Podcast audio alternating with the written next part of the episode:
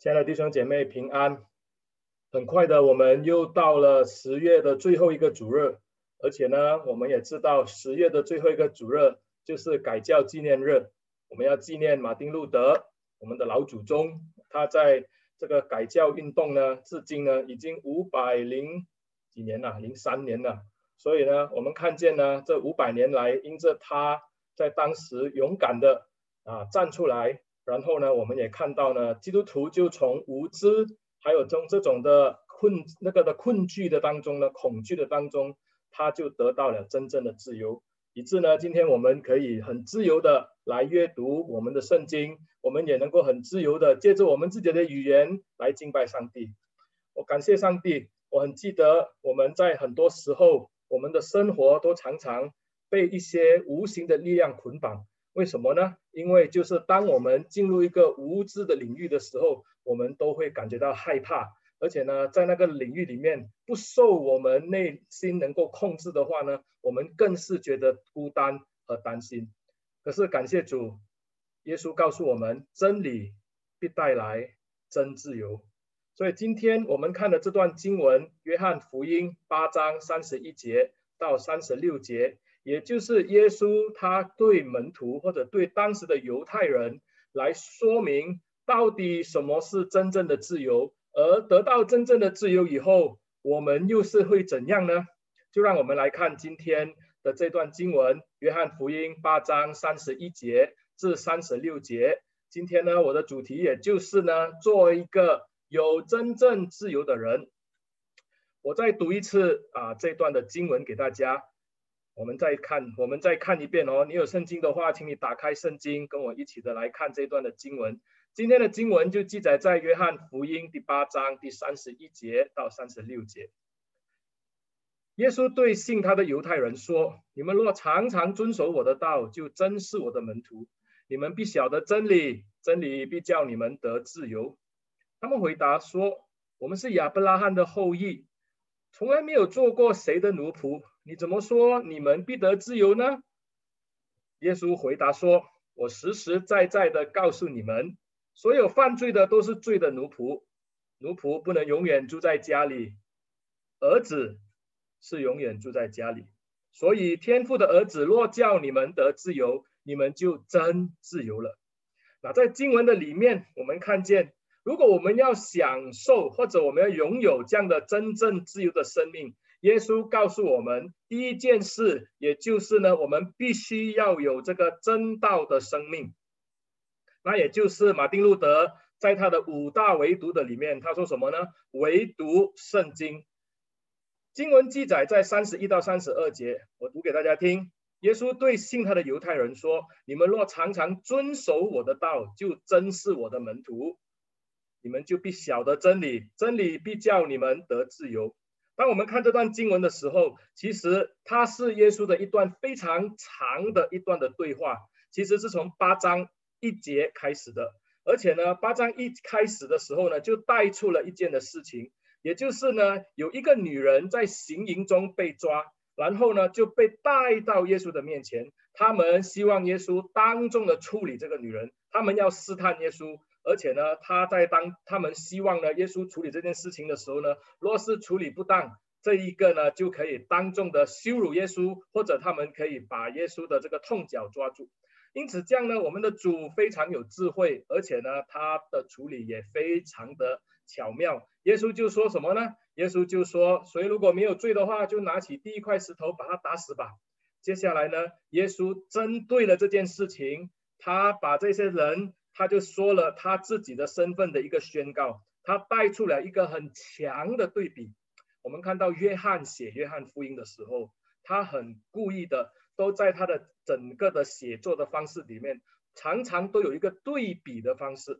我们从第二章啊，第三章跟第四章，我们看到呢啊，约翰用这个光和暗，然后呢在暗中寻找耶稣的这个的法利赛人，也就是这个尼哥底姆。跟这个在中午找到耶稣打，就是被耶稣寻找到的这个来打那个撒玛利亚的妇人，就成为一个光暗很强大的对比。甚至呢，还有生，还有死。最后呢，在这一段的里面，我们看到呢，就是要讲明自由与奴隶的一个的对比，来表明耶稣他自己。我们今天就要看的这段经文，是耶稣向犹太人讲明一个道理，也就是呢，自由或者是捆绑的一个道理。耶稣对相信他的犹太人说：“他说你们要常常遵守我的道。”那这句话的原文呢，在希腊文里面可以翻译成什么呢？就是你们常在我的话里。那就是，如果人要做耶稣真正的门徒，不只是要听上帝的话，而且呢，要常常的遵守上耶啊主的道，也只有恒常在主的道里面的人呢，才是耶稣的真正的门徒。其实耶稣带着这个警告的口吻来提醒这些的门徒，做主的门徒不只是天天的跟着耶稣进进出出哦，然后呢，跟着耶稣去会堂，会耶稣在会堂讲道的时候，他们在旁边听。跟着耶稣，不是在耶稣当做神迹的时候，他们在旁边帮忙而已，或者是他们在这个履行自己宗教的仪式，就是对上帝有付这个十亿的奉献，而且呢，每个礼拜呢有参与这个的会堂的崇拜，甚至呢有这个的进食，有这个的祷告。耶稣很清楚的要跟他们讲什么呢？如果要真正的什么呢？成为他的门徒呢？那个真正的门徒就是必须要常常遵守我的道，或者用那个原文正确的翻译是什么呢？就是要在我的话语的里面。弟兄姐妹，重要的是什么呢？耶稣要我们明白的，重要的是要常常遵行耶稣的话才是。当时不但要听主的教训，而且要常常记在心里。在生活中把它活现出来。耶稣说：“常在我的话里”的意思就是这样。我们看到呢，在马太福音，特别在这个登山宝训，当耶稣把整个的天国的这个的啊这个指明的要求，向当时的这些的在山上听他讲到的这些的信徒说明以后，耶稣在最后那边，也就是登山宝训第七章的最后一段，耶稣就跟那些的。啊，人说什么呢？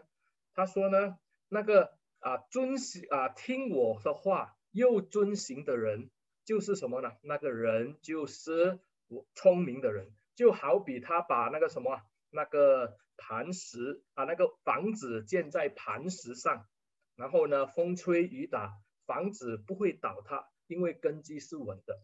原来呢，我们也清楚的看到呢，当时的犹太人呢，他们。觉得他们要得到上帝的喜悦，他们唯一可以做的是什么呢？他们唯一可以做的就是在信仰上或者在那个啊宗教上去履行一个的啊责任，也就是呢，他们有去做会堂的崇啊崇拜，他们有去啊奉献，他们也会到圣殿里面去啊履行他们每一年的这个啊啊赎罪祭啊一些的献祭。他们就在生活的当中，就是用这样的方式。然后呢，他就讲说：“这样我就是一个义人了。那个义人就是呢，在上帝的律法中没有问题的人。所以弟兄姐妹，耶稣要告诉我们的，不只是这样子而已，不只是在宗教上履行这些的责任。耶稣更清楚要讲什么呢？耶稣更清楚的讲的就是要藏在他的话语里面，就是呢，耶稣所说的东西，我们要听，我们也要行。所以接着耶稣说什么呢？他就说，接着耶稣又说，你们必晓得真理，真理必叫你们得自由。这里的真理呢，它有两方面的意义哦。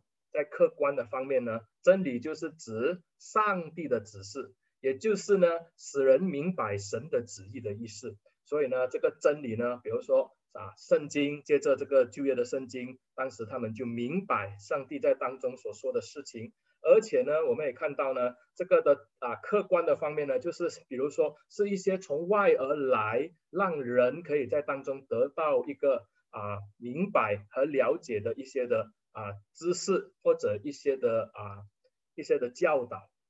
主观方面呢，当耶稣在当中跟他们说，你们必晓得真理的时候呢，我们也清楚的知道，约翰福音，耶稣他就说，我就是道路、真理、生命。其实呢，这个的真理呢，不只是指这一些上帝的话语，不只是指圣经，不只是指一些的教导，一些好的教训，耶稣更是要把整个的啊概念呢，或者那个焦点放在他的身上，因为耶稣说：“我就是道路、真理和生命。”所以耶稣就是真理，所以呢，他就是那个神启示的中心，所以呢，他是神救恩的具体的表现。所以真理必叫你得自由呢。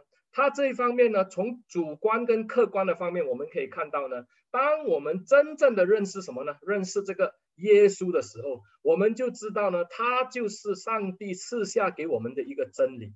然后呢，这一个的真理呢，就会引导我们得以真正的自由。这个的自由呢，就让我们可以在这个行为上、在思想上、在言语上，或者在整个人做人的生命的当中，得到那个。真正的释放，就好像，嗯，比如说你晚上睡觉的时候，然后你就做噩梦，噩梦的里面呢，你就被一只妖怪去追你，然后你就很害怕，你跑啊跑啊跑啊，你不知道啊你怎么办才好，然后你跑到很累的时候呢，那个怪物越来越近，越来越近，哇，你非常的害怕，你好像要死了，结果突然间你醒了，你醒了的时候，你发现到哦，原来是一个梦。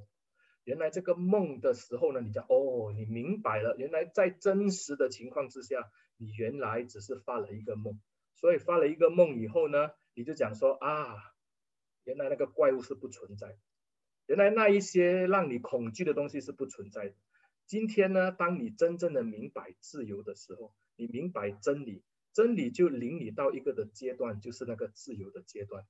自由并不是指。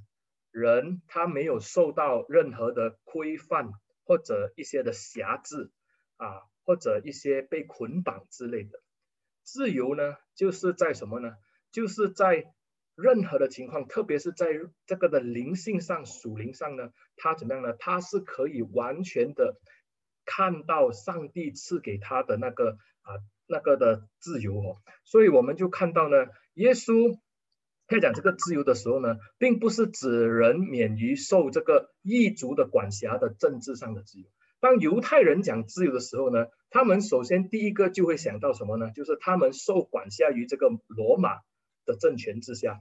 所以在罗马的铁这个非常铁腕的政治之下呢，这些的犹太人呢，他们都很痛苦。他们呢都知道呢，他们每一天要交税，而且呢，他们有时会被这些罗马的兵丁来欺负，甚至呢。他们在他们自己的生活的当中呢，他们也非常的不自由，因为呢，他们啊在生活的里面，他们还要面对这些法利赛人、这些文士对他们有很多诸多的要求，特别是在信仰上面的要求，所以呢，他们就他们就讲说，这样的就是一个好像政治上被捆绑。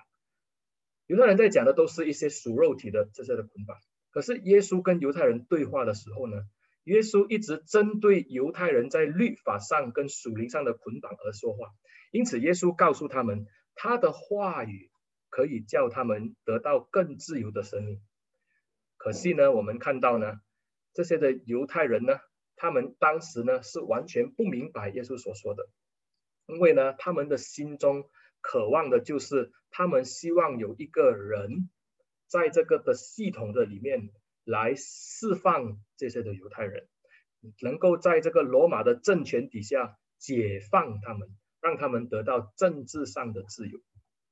当我们看到这里的时候，今天这个又对我们信徒，我们这些基督徒说什么呢？原来今天我们说我们要在耶稣里面得自由的时候，耶稣指出了最基本也是最简单的。今天我们要得到耶稣赐给我们的自由。乃是什么呢？乃就是听从他的话，执行他的旨意，按照他的话语去行，那就是真正的自由。弟兄姐妹，神的话在哪里呢？最基本的，我们也理解，你的手上可能都有一本，那就是圣经。耶稣把他宝贵的话语留在了圣经的当中。耶和华上帝借着众先知，借着更多的作者，也把他宝贵的话语、宝贵的事迹都留在了圣经的里面，要我们去研读它，要我们去理解它，要我们去明白了以后，我们可以在生活上执行出来。所以呢，我们就看到呢，我们要明白了耶稣的话语的时候，就是藏在他的里面。所以圣经里面说什么呢？他说：“你们必晓得真理，真理必叫你们得自由。”今天犹太人听不懂，今天罗马人也听不懂。当耶稣，特别是在这个约翰福音，耶稣被抓，被带到比拉多面前审问的时候，比拉多也问回耶稣这一句的话：什么是真理？真理是什么？真理对比拉多来说，那就是他在什么？他希望可以在他的政权上，他可以继续的可以被罗马来啊、使用，然后呢，他可以继续的有他自己的利益的这一个的，可以继续的谋到他的利益。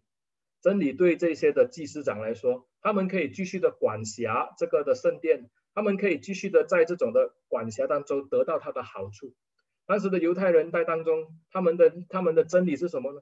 他们的真理就是我们要脱离这个罗马的捆绑，我们要脱离这个罗马的这些的这些的这个什么这个的这个的这个的啊捆绑哦，以致他们可以得到那个真正的自由。可是耶稣针对的不是这一些的真理，这一些的自由，这一些的捆绑。我们看到呢，耶稣让我们明白，当耶稣的真光照在我们的时候，我们对基督信仰更了解的时候。当你认真去查考圣经，当你认认真真的把圣经翻开一章一节的慢慢的去看，去理解它的时候，你就知道呢，很多时候上帝的话语就好像活了一样，进到你的脑中，帮助你，让你在日常的生活的里面可以得到那个真正的自由，也就是什么呢？也就是你知道如何去作为一个人。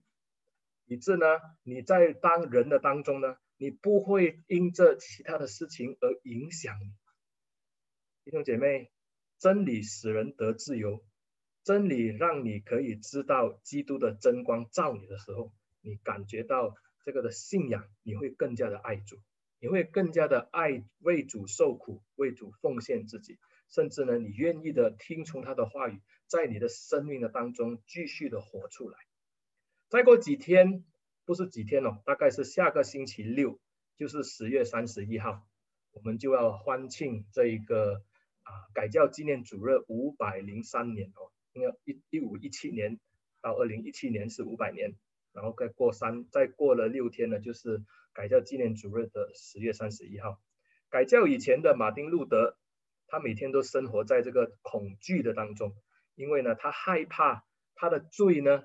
让他下地狱，所以呢，他每一天都非常的谨慎的过活，他活得很痛苦，他为他怕每一天都要认罪认好多轮，他每一天都要很很很详细的认，他对在思想上，在言语上，在任何的情况之下，他都非常的痛苦，非常的恐惧，他用苦行的修行呢，来怎么样呢？来用这样的方式来。过每一天的生活，他以为用行为就可以成圣，可是呢，他用这样的方式活下去的时候呢，他的生命充满了苦毒，充满了恐惧。从一五一三年到一五一六年的时候，马丁路德那个时候就被派到去这个大学开始教教导这个诗篇和罗马书还有加拉太书的这些的圣经的书卷，所以呢，他就有机会可以看到当时由原文所写的这些的罗马啊这些的圣经和这些的。书卷，他就可以在当中可以真正的看到圣经。他在这个房间里面研读这个罗马书的时候呢，他读到了这一节，也就是一人必因信得生。马丁路德突然间好像被上帝的光照到他的内心一样。马丁路德说什么呢？他说：“从此我觉得自己获得新生，整本圣经以全新的面貌向我展开。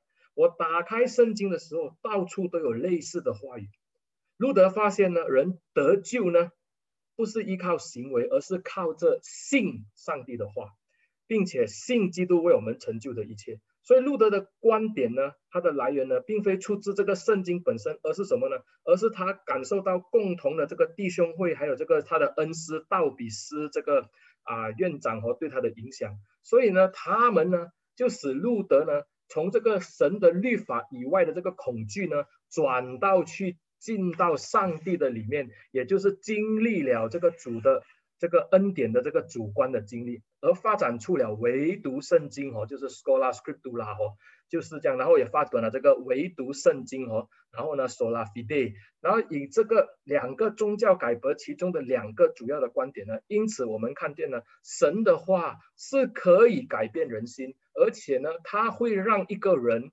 从捆绑中得到自由。亲爱的弟兄姐妹，今天我们的信仰也是如此。耶稣基督给我们的信仰是何等大，而且呢，它也让我们可以得到真正的自由。圣经给我们的肯定是让我们帮助我们更明白上帝的心意。今天我们是否也把圣经放在这么重要的宝宝贵的那个的啊位置上？还是今天我们的圣经除了每个礼拜听牧师讲圣经以外，哦，我就讲这一段，我们平时都不看。而且呢，我们看不懂的时候，我们也不要去啊寻找。我们看到呢，今天呢，很多的信徒。就因此呢，不理解圣经，就活在恐惧的里面，担心这个，害怕那个。弟兄姐妹，马丁路德说，唯独圣经，因为呢，他被圣经改变，他被上帝的话语冲击。今天我也盼望你呢，你要成为一个真正自由的信徒。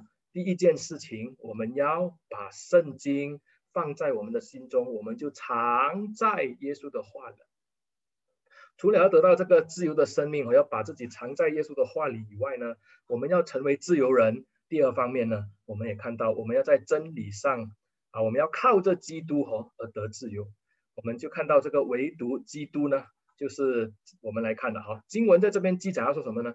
他们回答说：“我们是亚伯拉罕的后裔，从来没有做过谁的奴仆，你怎么说你们必得自由呢？”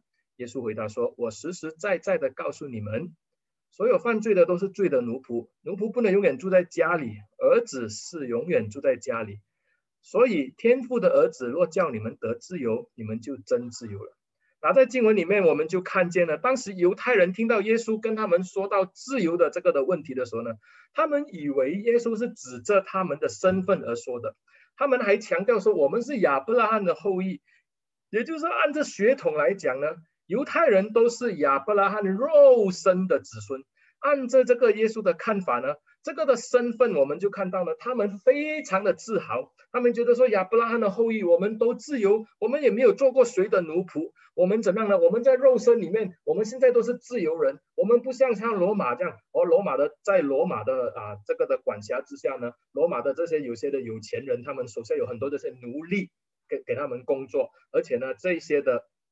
很多的人呢，就因此而不自由，被捆绑。他们甚至呢，把当时这些的啊，罗马的这一些的啊有钱人呢，甚至会逼迫他们，会杀他们也没有问题。因为那个时候奴隶制度在罗马的这个的统啊统治之下是非常的普遍的。所以呢，他们就想到了这个东西，就跟耶稣说：“我们是自由人，我们有没有做过谁的奴隶？你为什么讲我们不自由呢？”弟兄姐妹，他们讲说从来没有做过谁的奴仆。如果按照肉身的这个来看，请问犹太人真的没有做过谁的奴仆吗？弟兄姐妹，我们从旧约圣经一直看，我们就知道呢，犹太人他们都是从上帝是从奴仆的当中把他们释放出来。事实上，犹太人我们知道呢，他在早期在旧约的里面，他们的祖先哦，自从雅各进到埃及以后。然后呢，接着这个啊约瑟，他们在埃及四百年，他们成为一个非常强壮的民族，把法老就镇压他们，法老就去欺负他们，法老就去啊对他们下很多的重刑，他们就成为奴隶，每天要做苦工，他们叫苦连天。我们也看到呢，他们不只是在那个时候，摩西带他们出埃及释放他们，我们也看到呢，他们后来在他们自己立国。后来呢，也因着什么呢？因着他们犯罪，上帝就毁灭这个的以色列，还有犹大，所以他们就到哪里呢？他们就被掳到巴比伦，掳到亚述，甚至呢，他们在整个的过程的当中呢，除了亚述、巴比伦，经过这个的波斯、韩，然后到这个希腊，后来到罗马，我们看到这几百年间，他们都是被压制，甚至现在他们在罗马的管辖之下。他们虽然讲我们是自由，我们没有讲说啊可以做什么，可是呢，他们还是在罗马的统治之下受到很重很大的这个压迫。所以呢，他们讲他们是自由呢，其实呢，耶稣回答他们，耶稣就跟他们讲的不是这个肉身的自由。犹太人一直都觉得自己很自豪，我们没有受压迫，我们是自由的人。可是呢，我们清楚知道事实并不是这样。不过呢，耶稣也没有针对这一件事情跟他们说，耶稣反而是跟他们说什么呢？耶稣反而是要跟他们说，那个犯罪的，就是罪的奴仆。耶稣所说的所有犯罪的这个字，不只是指所在犯罪的人，他也在更强调是什么呢？那个继续在犯罪的人。所以呢，那个的字呢，在原文里面呢，它是一个继续发生，而且是不断的发生、常常的发生的人。所以呢，他讲说，他如果有一个人是这样子的话呢，他就是罪的奴仆。所以奴仆原文是讲说卖身为奴的人。这里表明了这个罪恶的人呢，这个罪恶好像活的东西一样，他呢怎么样呢？他就去吞吃这一个的人，以致人呢就在他的辖制之下呢，没有办法得自由。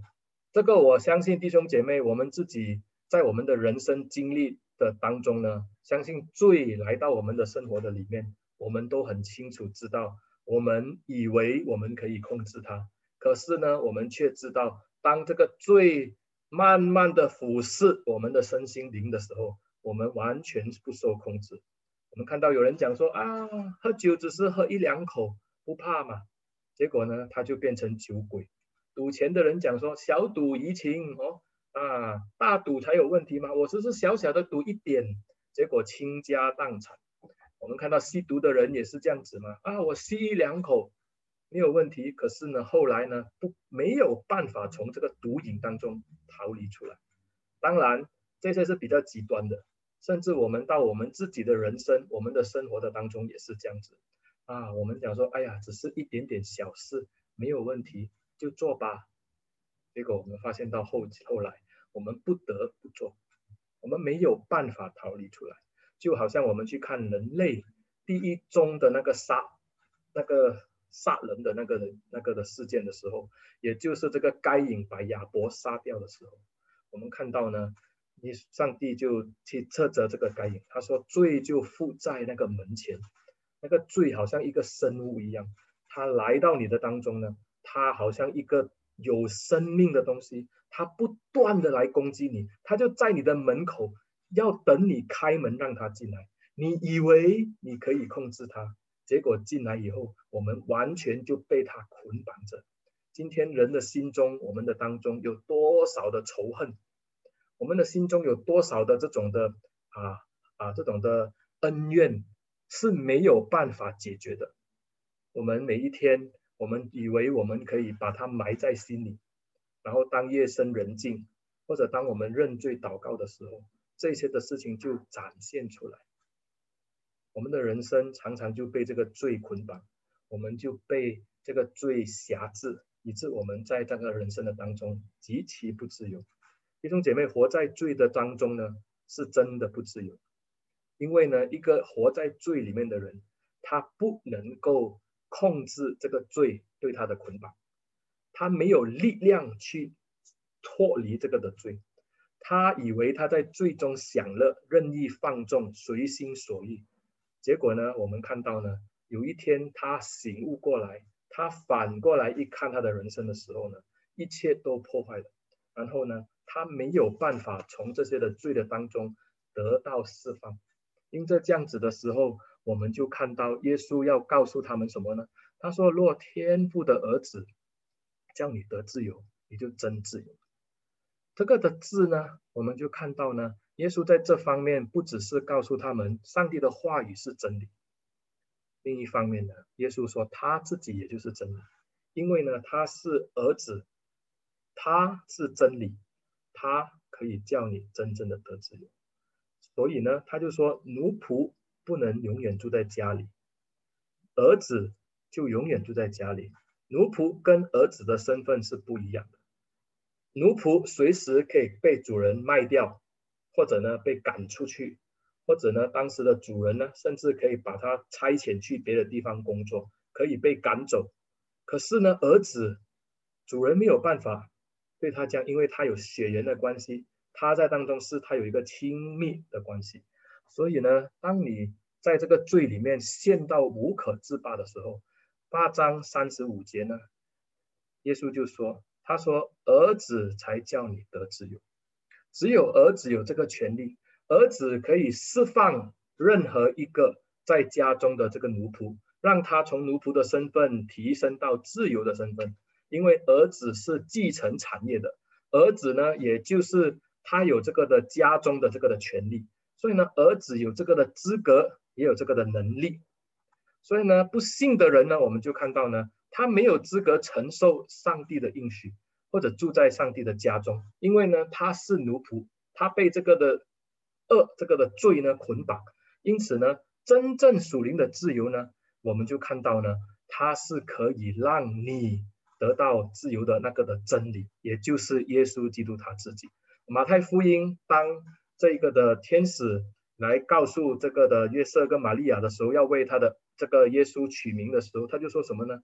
他就说呢，他耶稣要从最终拯救出他的百姓来。耶稣来，他不是要从罗马的政权里面拯救出他的百姓，而是要从罪的里面拯救出他的百姓。耶稣是来到了人类最根本的问题的当中，也就是罪的里面。今天我们解决一个问题，我们不是看到头痛医头。水痛医水啊啊，头痛医头，脚痛医脚，或者我们今天比如说我们整天那个水水源没有，就是什么，就是整天水源污染。我们最近不是常常没有水来吗？就是那个治水吗？啊，为什么呢？因为源头被污染了嘛。所以呢，我们的政府做什么呢？啊，就是把那个水源关掉，然后他去做清理、清理、清理、清理、清理。可是我们知道这个不会永远解决问题的，为什么呢？因为污染的源头没有解决。如果政府他能够抓到这一些在源头上面污染的这一个的工厂，或者是这一些的人，他能够把他们抓起来、关起来，把他们的工厂关掉，这样我们就一如一劳永逸嘛，对不对？我们就没有不会再整天要治水哦，一这个礼拜三天，后个礼拜四天这样，我们就可以一劳永逸的解决这个问题。耶稣来就是要解决你的。最内心跟最基本的问题，也就是罪的问题。在路德的时代哦，当时罗马教廷，我们看到呢，这个的教皇他为了筹钱来修理这个圣彼得大礼拜堂哦，就是很大很漂亮的礼拜堂，所以呢，教堂就怎么样啊？那个教皇就开始向所有他的信徒们就来售卖这个赎罪券哦。这个券是什么呢？这个券就是让信徒可以借着金钱，然后呢，可以买赎。这个加了自己和家人的罪，所以呢，你在你在罪里面捆绑的时候，不用紧，你有钱就给，你有钱，你把钱给他，然后呢，那个教皇就开给你一个的券，这个的券叫做赎罪券，然后这个的券就证明你是得自由的人，所以呢，你就可以直接上天堂了。弟兄姐妹，我们不知道，我们知道这个事情。是非常的荒谬哦。不过在当时，确实人每一个人都害怕，像马丁路德一样，他们都活在那种恐惧下地狱、恐惧到阴间的那种的生活的里面。所以今天教皇给他们开出一个这样的保证，他们就觉得说这个是好的无比。不过马丁路德对教皇发行的这个赎罪券呢，是非常的不只是质疑，他是抗议。所以呢，在主后呢，大概一五一七年十月三十一号，他就用写了一个的论证哦，我们这叫九十五条的论文呢，他就拿去呢，就钉在这个的教堂的门口，也就是威登堡的这个教堂的门口啊。当时的门口呢，教堂门口是好像布告栏一样，所以你今天不要把这东西钉在我们的教堂门口哦，啊，所以当时的教堂门口是对那个社区来讲有点像布告栏，所以呢，他就钉在那个教堂的门口。所以钉在教堂的门口的时候呢，我们就知道呢，他希望教会的领袖或者当时这些的信徒呢，可以看了他这个东西，可以做出反省，甚至呢，马丁路德怎么样呢？马丁路德希望这些的人如果不满意的话，可以跟他做出辩论，没有问题的。因为当时路德是在教堂这个威登堡大学的这个的教授嘛，他要他也是教这个释经学嘛，所以呢，九十五条的内容很简单，如果你有机会去看、哦。啊，他开始，他一开始劈头就说什么呢？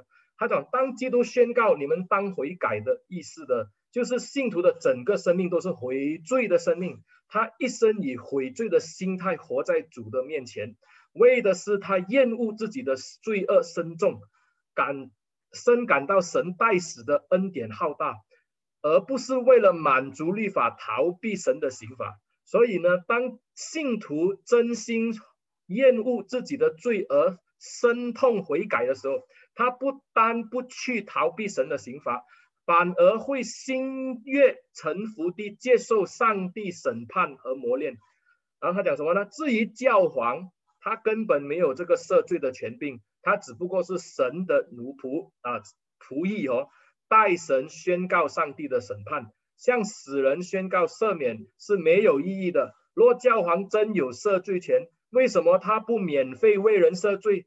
因此呢，赎罪券不单是没有圣经的根据，更与圣经的真理相违背。那些买赎罪券的人，绝大多数都是真，不是真心向神悔罪。他们若真心悔罪，就不会企图用金钱去挡住上帝的审判。所以路德很清楚的，他把耶稣基督高举，让罪人知道呢，要得到真正的自由，唯有依靠耶稣基督的救赎，别无他法。所以约翰也是如此，他告诉我们呢，耶稣对罪的自由也是这样子。他讲说，唯有天父的儿子叫你得自由，你就真自由了。亲爱的弟兄姐妹，我们都知道，如果不靠着基督的能力，我们在座的每一位都是没有办法靠着自己胜过试探。罪恶的引诱，我们是很难逃离的，因为人毕竟是在。我们是有这个罪的，在我们的原罪在我们的里面哦。